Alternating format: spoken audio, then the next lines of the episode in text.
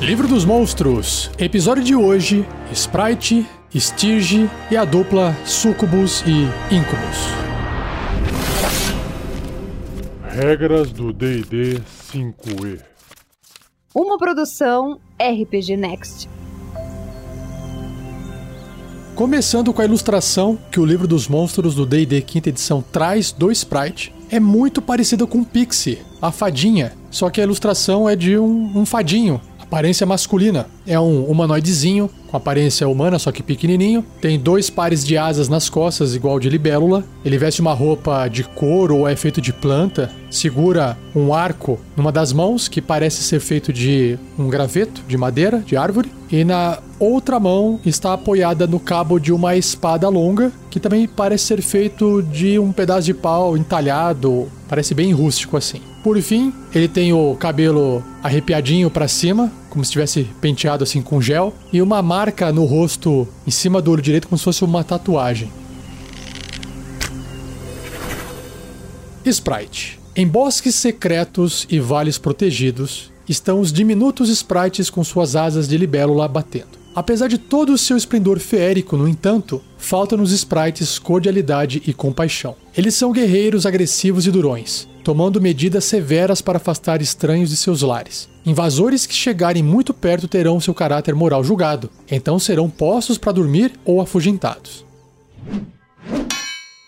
Protetores da floresta. Os sprites constroem pequenas vilas nos galhos de árvores e de entes dispostas, em clareiras verdejantes iluminadas por musgos, flores silvestres e cogumelos. A natureza selvagem prospera e os sprites não permitem invasores. Quando intrusos são visitados, os sprites desviam-nos com barulhos ameaçadores dos arbustos e estalos de galhos distantes. As criaturas tolas o bastante para perseguirem na invasão do território dos sprites são atingidas com flechas envenenadas, induzidas a um sono entorpecente. Enquanto eles estiverem adormecidos, os sprites escapam, recuando para áreas ainda mais reclusas da floresta.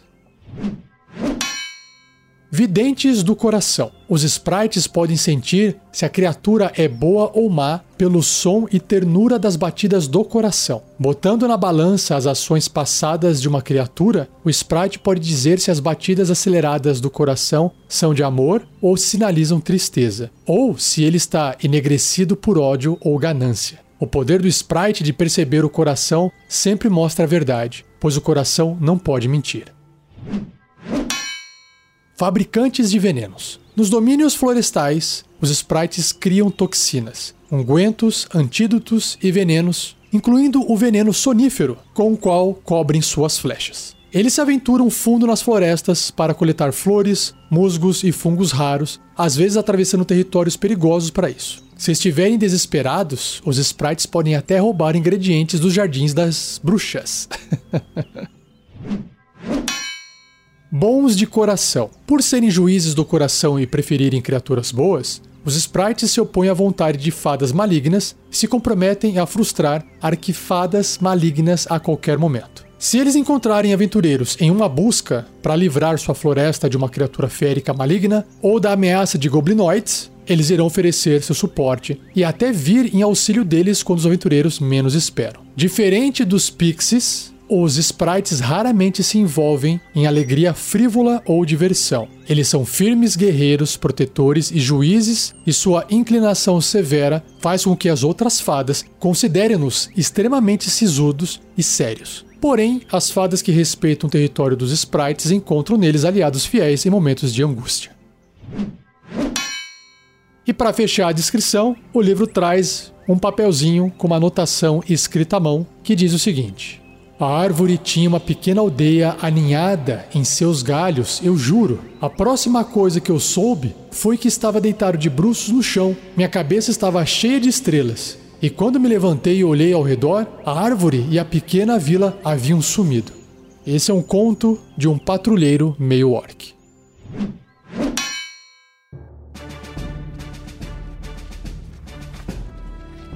Bloco de estatísticas do Sprite. É uma fada miúda, neutro e bom. Sua classe de armadura é 15, uma armadura de couro. Pontos de vida, 2. um D4 aqui tá o dado.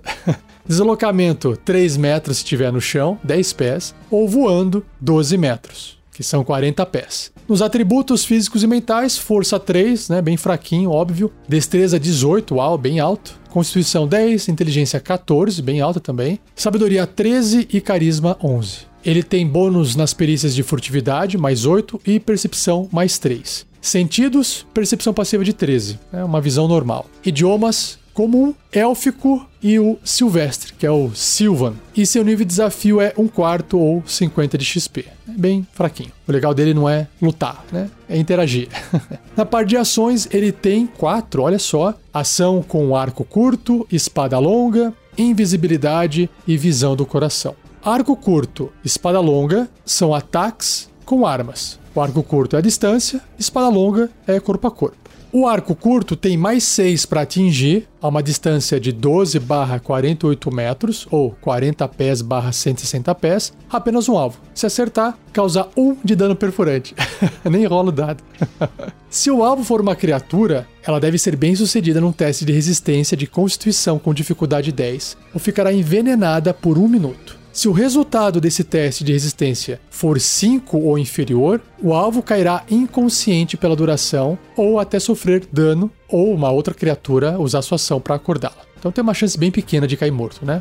Porque a flecha é pequenininha, a quantidade de veneno também é pequenininha. Voltando para a ação de espada, tem mais dois para atingir, apenas um alvo, adjacente. Se acertar, um de dano cortante. Também não rola dado, só causa um de dano. E a ação de visibilidade diz que o sprite fica invisível até ele atacar, conjurar uma magia ou sua concentração acabar. Qualquer coisa que o sprite invisível estiver carregando ou vestindo fica invisível, contanto que permaneça em contato com ele, obviamente, né? E a última ação, que é a visão do coração. O sprite toca uma criatura descobre o estado emocional atual dela. Se o alvo falhar, num teste de resistência de carisma com dificuldade 10, o sprite também saberá a tendência da criatura. Que legal! Os celestiais, corruptores, findes, né? E mortos-vivos falham automaticamente nesse teste de resistência. Muito bom.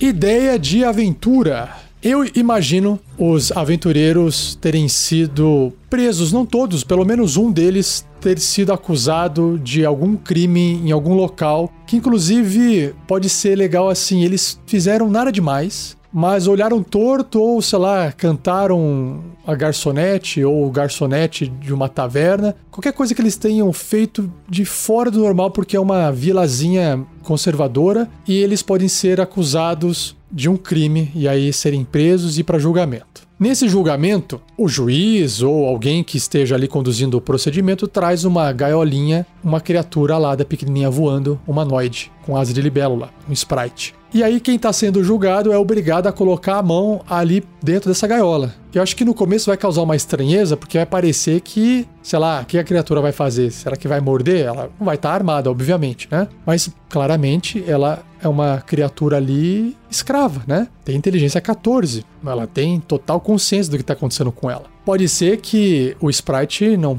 fale nada e está ali repetindo isso tantas vezes que se ele falar, ele vai ser punido depois. E aí ele é obrigado a usar sua ação de visão do coração, tocar, e aí a pessoa que estava segurando essa gaiolinha traz até perto do ouvido, e aí ele cochicha no ouvido o que, que ele sentiu, que também pode ser uma mentira ou verdade, né? Não dá para saber. E aí a pessoa anuncia para o juiz: ah, o coração dessa pessoa é tal, ela merece tal julgamento. Ah, enfim, esse tipo de coisa. E é obviamente que tem uma coisa muito errada nisso, né? E vai chegar no momento em que os aventureiros terão que tomar alguma atitude, seja de escapar ou de questionar tudo o que está acontecendo, ou até ter um momento oportuno de poder conversar com esse sprite, e esse sprite acabar contando a sua história e falar que ele foi capturado numa floresta, não sei o que, e que tá acontecendo um problema bem pior na floresta, que pode ser justamente o problema que está causando a desconfiança das pessoas nessa cidade. As pessoas estão desconfiadas de que possa haver, por exemplo, alguma coisa que está é, interrompendo, atrapalhando a plantação deles na região. Sei lá, a vegetação está morrendo por algum motivo e eles acham que são presenças de forasteiros na cidade que estão tentando estragar alguma coisa ali, enfim, né? Para depois do tipo, ah, eu vim aqui estragar sua plantação, contrato meu serviço de aventureiro que eu vou tentar resolver o problema para você. Eles estão achando que a turma tá passando a perna neles, porque de fato talvez alguém tenha feito isso antes. E aí eles estão com uma ideia completamente errada. Quando na verdade o Sprite sabe que pelo fato de ele não estar mais lá e outros deles não estarem mais lá, porque outros foram capturados e talvez mortos no processo, eles não estão conseguindo mais proteger a floresta de um mal que está surgindo lá e está aparecendo. Ou até de. Eles não estão conseguindo estar lá para poder ir mais profundamente na floresta e invocar espíritos e outras criaturas para poder proteger essa parte da floresta. E o que está crescendo ali, aquele mal ou alguma outra criatura, está crescendo e esse crescimento, esse aparecimento desse outro mal, aí sim é o que está prejudicando a população que mora ali perto da floresta. Então você vai desenrolando aí essa trama narrativa através desse início, só apresentando o sprite, uma habilidade de como ele funciona, ele contando um pouco sobre a vida dele, o que, que ele faz na floresta, só usando o lore, né? Só usando o conhecimento que o livro trouxe aqui. Se você quiser compartilhar a sua ideia, tiver uma ideia também para usar o sprite na aventura, comente no post do episódio, onde você tiver ouvido, e também pode acessar o fórum do RPG Next lá no site do rpgnext.com.br ou no post desse episódio.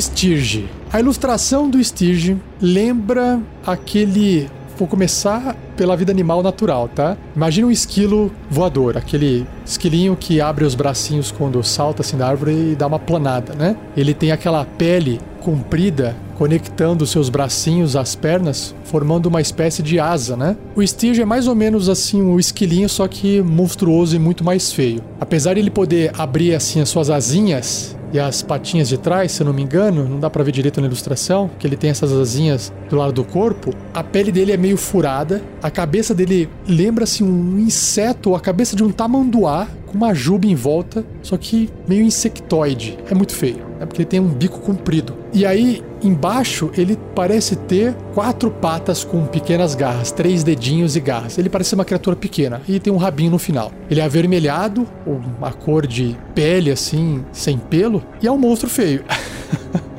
Voador, com certeza. E vamos ver o que, o livro descreve sobre o Stirge. Stirge essa horrenda criatura voadora parece um cruzamento entre um morcego gigante e um mosquito desproporcional. É verdade, parece um morcego também. Suas patas terminam em pinças afiadas e seu longo probóscide, em forma de agulha, chicoteia o ar enquanto ele busca sua próxima refeição. Probóscide é um apêndice alongado. Os estirges alimentam-se do sangue de criaturas vivas, prendendo-se nelas e drenando-as lentamente. Apesar de representarem pouco perigo em pequenos números, um enxame de estirges pode ser uma ameaça formidável, se prendendo mais rapidamente que suas presas enfraquecidas podem arrancá-los. Drenar sangue. Um estirge ataca ao pousar em uma vítima, encontrar um ponto vulnerável e introduzir seu probóscide, seu apêndice comprido, na carne enquanto usa suas patas pinçadas para segurar e ficar agarrado na vítima. Quando o Stirge estiver satisfeito, ele se desprende e voa para digerir sua refeição, que basicamente vai ser o sangue, né?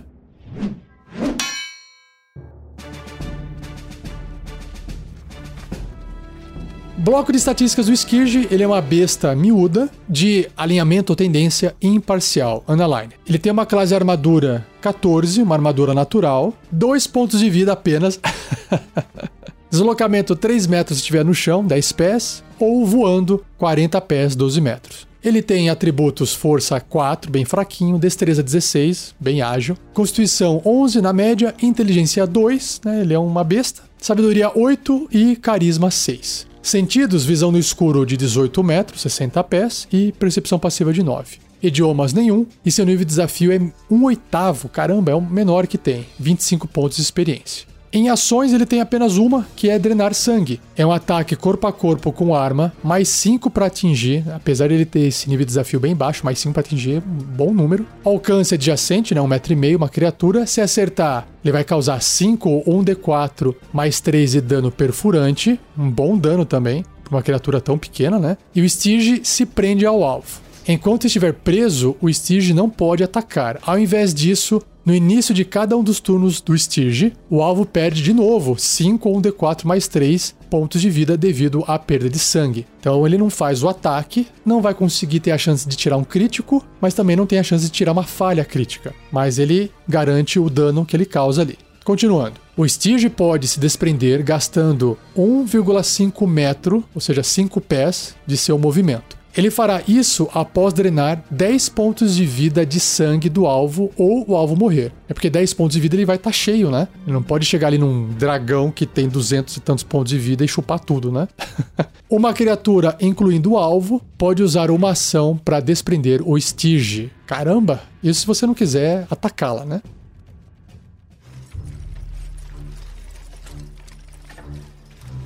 Ideia de aventura. Bom, como vocês puderam perceber, o Stige é super rápido, simples, pequena descrição, um bloco de estatística bem pequenininho, uma criatura que não tem muito contexto para se sustentar uma aventura inteira, né? A não ser que você incremente mais. Então, vamos imaginar uma sociedade, um grupo de criaturas que mora numa região mais inóspita, tipo colinas, dentro de montanhas, que tem aberturas para o exterior em locais mais secos, mais áridos, mais afastados, que não tem muita diversidade de fauna e flora, e essas criaturas dependem de comer os estirges. E aí pode ser que essa sociedade de algum tipo de criatura que você pode imaginar, sei lá, será que são meio orcs, será que são gnomos, será que são anões, será que são outros tipos de humanoides ou até humanos mais selvagens, enfim, o pessoal começa a descobrir que, apesar de eles gostarem de comer os estirges, se esses estirges chupam o sangue de outras criaturas, comer esses estirges com sangue dentro, tipo um chucrute, é muito mais gostoso e nutritivo. E é claro, se os estirges vivem ali na região, eles se alimentam, mas não deve ter o suficiente para todos. E pode ser que é mais fácil atrair pessoas em busca de tesouros para a região do que você talvez tentar atrair outros animais para que os estígios possam chupar o sangue. É muito mais fácil talvez enganar pessoas da cidade próxima com histórias com mentiras de que existe algum tesouro enterrado. Qualquer coisa que brilhe sem valor pode atrair alguém para poder querer pegar aquilo lá para ele, né? Ainda mais se for uma vila, uma cidade de pessoas mais pobres, necessitadas. Pronto, tá formado o problema. Pessoas indo até um local, morrendo, desaparecendo, talvez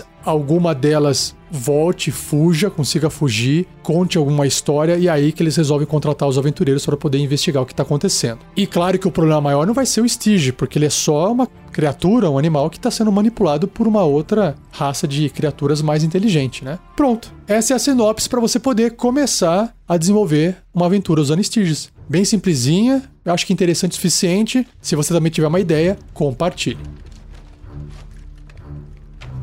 Seja você também um guerreiro ou uma guerreira do bem. Para saber mais, acesse padrim.com.br barra rpgnext ou picpay.me barra rpgnext.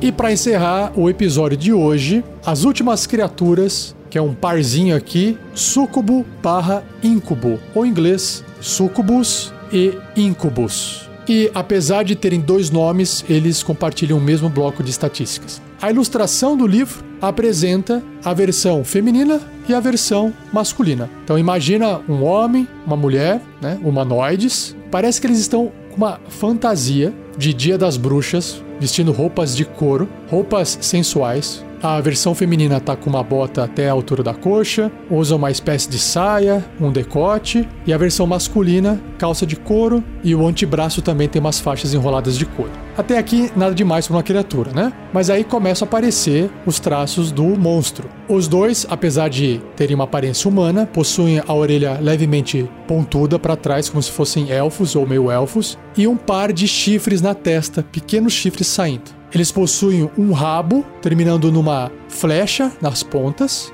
e, claro, o que mais chama atenção, um par de asas demoníaco.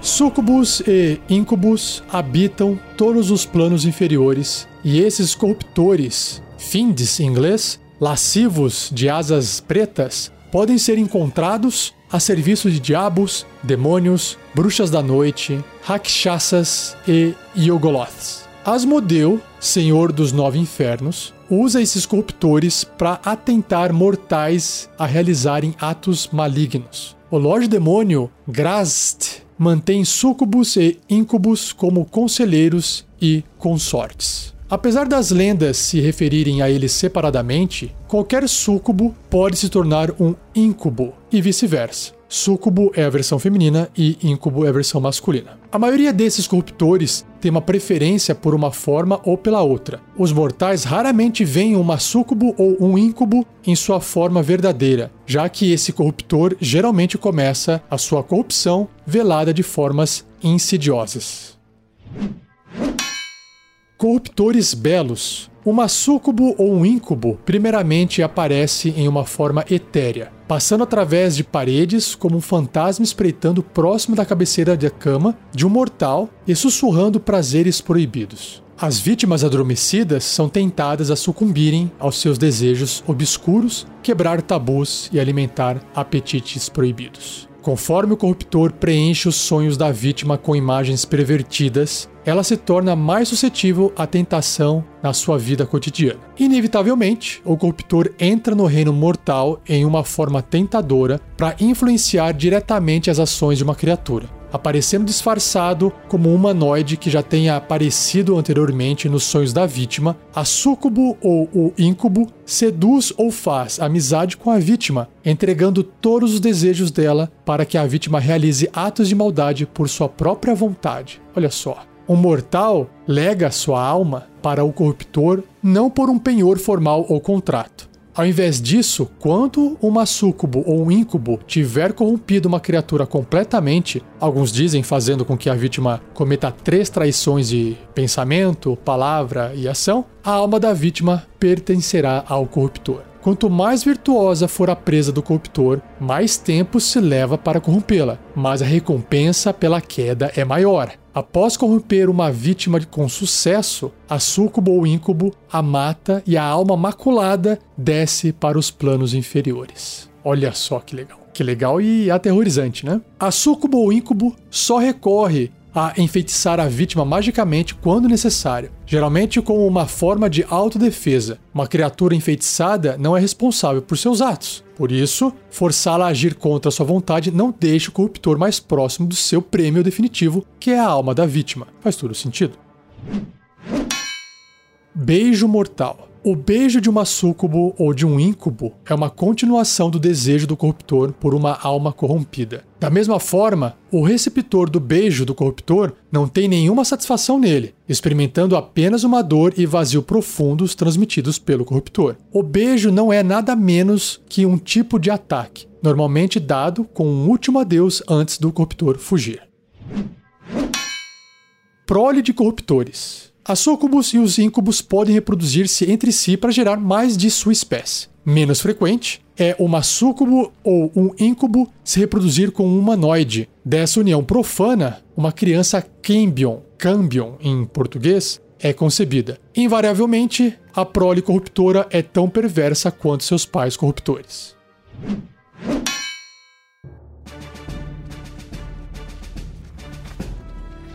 Bloco de estatísticas do Sucubo barra Incubo. Eles são corruptores médio, com a marca, com a tag Metamorfo, de alinhamento tendência neutro e mal. Classe armadura 15, uma armadura natural. Pontos de vida 66, bons pontos de vida. Deslocamento 9 metros, 30 pés. E voo 18 metros, o dobro, 30 pés. Em atributos físicos e mentais, Força 8, pouquinho abaixo da média, média de um ser humano, né? Destreza 17, bem alta. Constituição 13, inteligência 15, uau. Sabedoria 12 e carisma 20, né, para poder seduzir a vítima, né? Nesse caso, o carisma tem essa função mesmo. Em perícias tem enganação mais 9, furtividade mais 7, intuição mais 5, percepção mais 5 e, claro, persuasão mais 9 resistência a dano elétrico, fogo, frio, veneno e contusão cortante perfurante de ataques não mágicos. Sentidos, visão no escuro de 18 metros, 60 pés e percepção passiva de 15. Idiomas tem abissal, comum, infernal e ainda telepatia de 18 metros, 60 pés. Caramba, muito forte. Seu nível de desafio é 4 ou 1100 pontos de experiência. Na parte de traços existem dois: o elo telepático e metamorfo. No elo telepático, o corruptor ignora a restrição de alcance de sua telepatia quando estiver se comunicando com uma criatura que ele tem enfeitiçado. Uau! Ambos precisam estar no mesmo plano de existência. Faz todo sentido. Senão é uma apelação sem tamanho, né? E o metamorfo, o corruptor pode usar a sua ação para se metamorfosear em um humanoide pequeno ou médio, ou voltar para sua forma verdadeira. Sem asas, o corruptor perde seu deslocamento de voo. Além disso, do seu tamanho e deslocamento, suas estatísticas são as mesmas em cada forma. Qualquer equipamento que ele esteja vestindo ou carregando não é transformado. Ele reverte a sua forma verdadeira se morrer. E por fim, as ações são quatro ações. A garra, apenas se ele tiver na forma de corruptor. Enfeitiçar, que é o que vai permitir ele manter o elo telepático, né? O beijo drenador e a ação forma etérea. Então vamos começar com a garra. A garra é um ataque corpo a corpo com arma, mais 5 para atingir, o alcance adjacente um alvo, se acertar 6 ou 1d6 mais 3 de dano cortante. Simples e direto. Já o enfeitiçar descreve que um humanoide que o corruptor possa ver até 9 metros dele, 30 pés, deve ser bem sucedido num teste de resistência de sabedoria com dificuldade 15 ou ficará magicamente enfeitiçado por um dia. Basicamente, ele tá lá jogando o charme dele para cima da pessoa, só que é mágico, né? O alvo enfeitiçado obedece aos comandos verbais ou telepáticos do corruptor. Uau! Se o alvo sofrer qualquer dano ou receber um comando suicida, ele poderá repetir o teste de resistência, terminando o efeito sobre si num sucesso. Se o alvo for bem sucedido contra o efeito, ou se ele terminar o efeito sobre si, ele fica imune a esse enfeitiçar do corruptor pelas próximas 24 horas. Tá, então se ele falhar nesse teste de resistência, ele vai se suicidar. Uau! O corruptor pode ter apenas um alvo enfeitiçado por vez. Se ele enfeitiçar outro, o efeito do alvo anterior acaba. Lembrando pela descrição que a intenção do sucubo e do incubo é só matar o seu alvo depois que ele puder pegar a sua alma maligna, né? Que ele conseguiu trazer a criatura para o fundo do poço. Próxima ação: beijo drenador. O corruptor beija uma criatura enfeitiçada por ele ou uma criatura voluntária. O alvo deve realizar um teste de resistência de constituição com dificuldade 15 contra essa mágica, sofrendo 32, nossa, 5 de 10 mais 5 de dano psíquico se fracassar nesse teste de resistência, ou metade do dano se tiver sucesso. O máximo de pontos de vida do alvo é reduzido num valor igual ao dano sofrido. Nossa! Essa redução dura até o alvo terminar um descanso longo. O alvo morre se esse efeito reduzir o seu máximo de pontos de vida a zero. Nossa, por isso que chama beijo drenador. E a última ação, a forma etérea. O corruptor magicamente entra no plano etéreo a partir do plano material ou vice-versa. Nossa, então para ele escapar é dois palitos.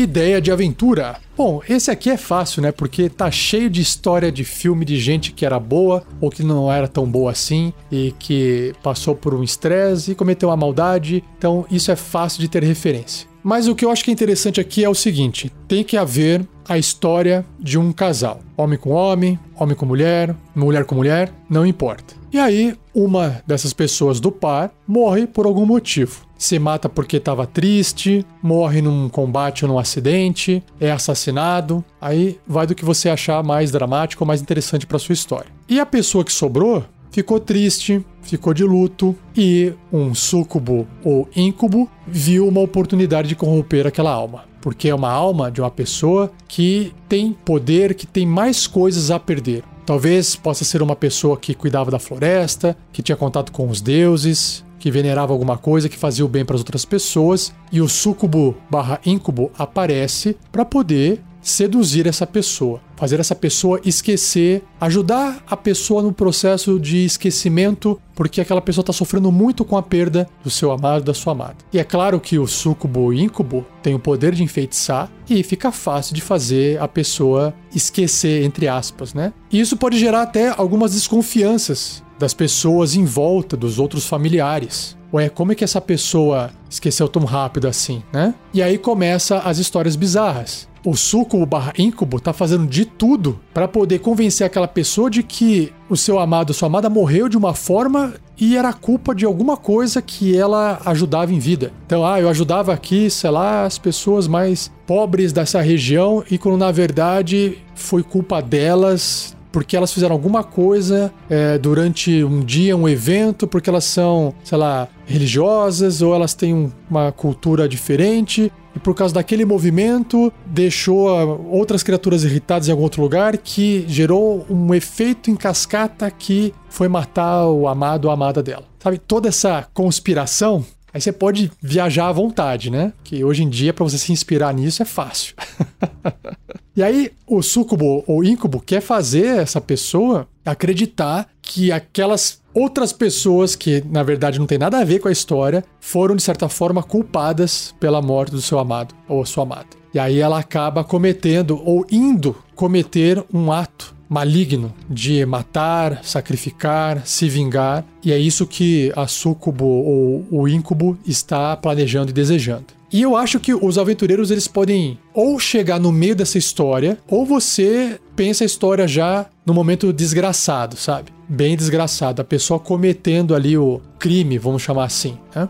Ou não, ou antes, porque talvez os aventureiros possam intervir a ponto de encarar e enfrentar essa sucubo barra incubo e acabar espantando ou lutando contra, e aí ter o conflito né, do, do sistema ali, do combate e tal. Inclusive, essa história pode pertencer até ao passado de algum dos aventureiros. E você faz uma sessão, uma aventura, uma partida de nível zero, vamos chamar assim, né? Para você poder justificar os aventureiros se reunirem e virarem um grupo de aventureiros. Então, de repente, você pega só o histórico de um personagem ali do grupo e fala: Deixa eu pegar isso aqui, vou desenvolver. A gente faz uma história de nível zero. É, o guerreiro não é guerreiro ainda, ele tá virando guerreiro. O, o feiticeiro ainda nem se descobriu feiticeiro. Ele só é uma pessoa normal e um dia ele faz uma, vai fazer uma magia lá de forma espontânea. Aí ele vai virar feiticeiro, enfim. E claro que todos de nível 0 enfrentando uma sucubo ou incubo de nível 4 é muito forte, né? Mas ele não precisa, ele não estar sozinhos, ou a criatura não quer lutar, ela quer simplesmente mandar a alma lá pro inferno, né? Então, claro, ela vai lutar e vai causar dano e vai enfrentar ameaças se ela estiver sendo ameaçada também. Fora isso, ela só vai causar mesmo. Então, perceba que dá para desenvolver bastante, né? História até de nível baixo. Nível alto também é interessante porque não importa a luta física, o combate contra os pontos de vida do suco barra incubo. Não importa se, ah, eu sou forte o suficiente para dar uma espadada e matar a criatura, porque eu sou muito fortão, eu sou do nível 20, né? Isso não importa. O importa é o estrago que essa criatura é capaz de fazer em qualquer situação, porque ela vai enfeitiçar, ela vai manipular, e se ela precisar fugir, ela usa sua forma etérea, sai fora do plano material e acabou. Não importa muito se tem gente forte ou não ameaçando ela. Então é um monstro, né, que pode ser usado em qualquer nível, em qualquer tipo de história. Achei muito legal, muito bom. Então já sabe, se tiver uma ideia, compartilhe, beleza?